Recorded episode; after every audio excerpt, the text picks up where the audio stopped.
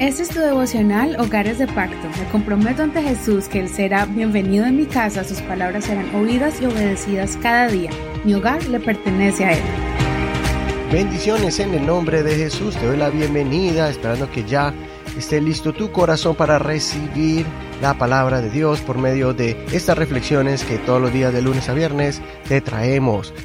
Ayer terminamos el libro de Ruth, una historia muy emocionante y Primera de Samuel también comienza con otra mujer, una mujer que se movió en fe.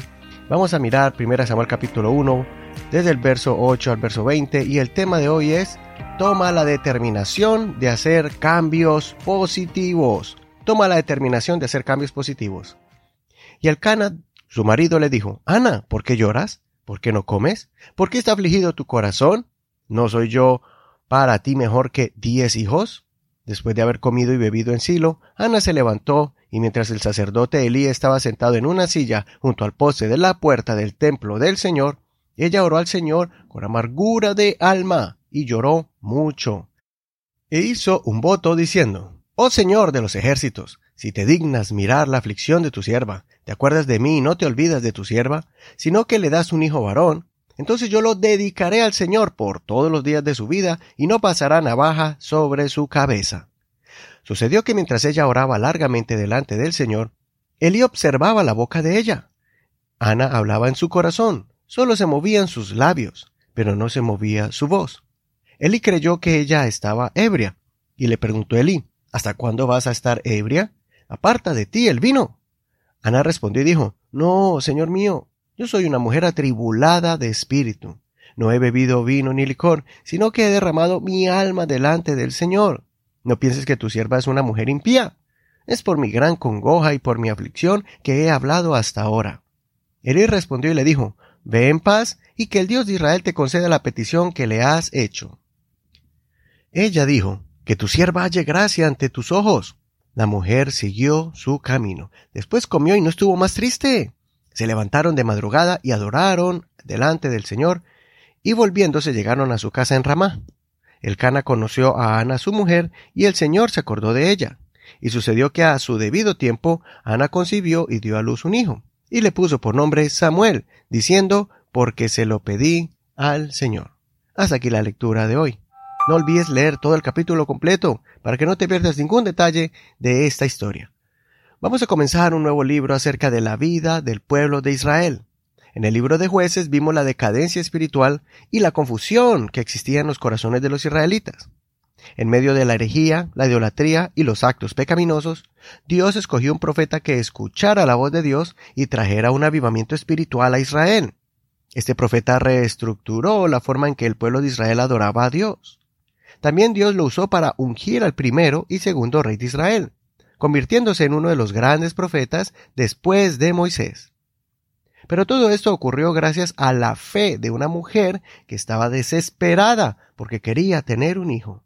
Ella se había llenado de amargura y de una continua tristeza porque era estéril. Ella se lamentaba delante de Dios y culpaba a su marido de su miseria.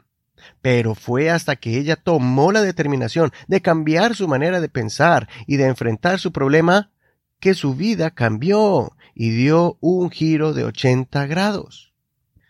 Cuando Ana tomó la decisión de cambiar la forma de actuar y no volver al mismo punto de miseria que experimentaba cada año, ella tomó la iniciativa de ejercitar su fe, levantándose de su silla y dirigiéndose al lugar de los sacrificios, hacia la presencia de Dios. Ahí es cuando Dios recibió su oración, la oración de un corazón desesperado, pero a la vez confiado, lleno de fe. Dios ve el sacrificio de Ana, ofreciendo su vida al servicio de Dios y también dedicando a Dios ese hijo que ella estaba pidiendo. Esto produjo que el sacerdote la bendijera, deseando que el Señor la escuchara y le concediera su petición. Al final, la Biblia registra que ella dejó de sentirse triste. Espero que este ejemplo de una mujer que tomó una decisión radical en su vida para dar un giro de 180 grados en su forma de ver los problemas nos inspire a levantarnos de esa silla de lamento, amargura y tristeza y que más bien clamemos a aquel que hace maravillas, que transforma las cosas imposibles en nuestra vida en posibles. Soy tu amigo y hermano Eduardo Rodríguez. Que el Señor escuche tu oración y vea tu determinación de tomar la iniciativa para transformar tu hogar llevándolos a la presencia de Dios.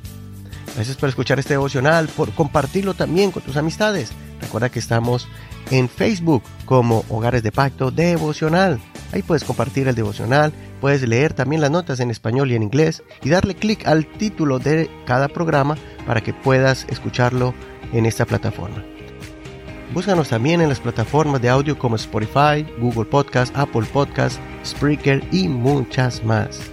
Muchas gracias por tus oraciones y también por tu compromiso para que este ministerio siga llegando a otras familias. Recuerda, hoy toma la determinación de hacer cambios positivos. Bendiciones. Este es un ministerio de la Iglesia Pentecostal Unida Hispana El Reino.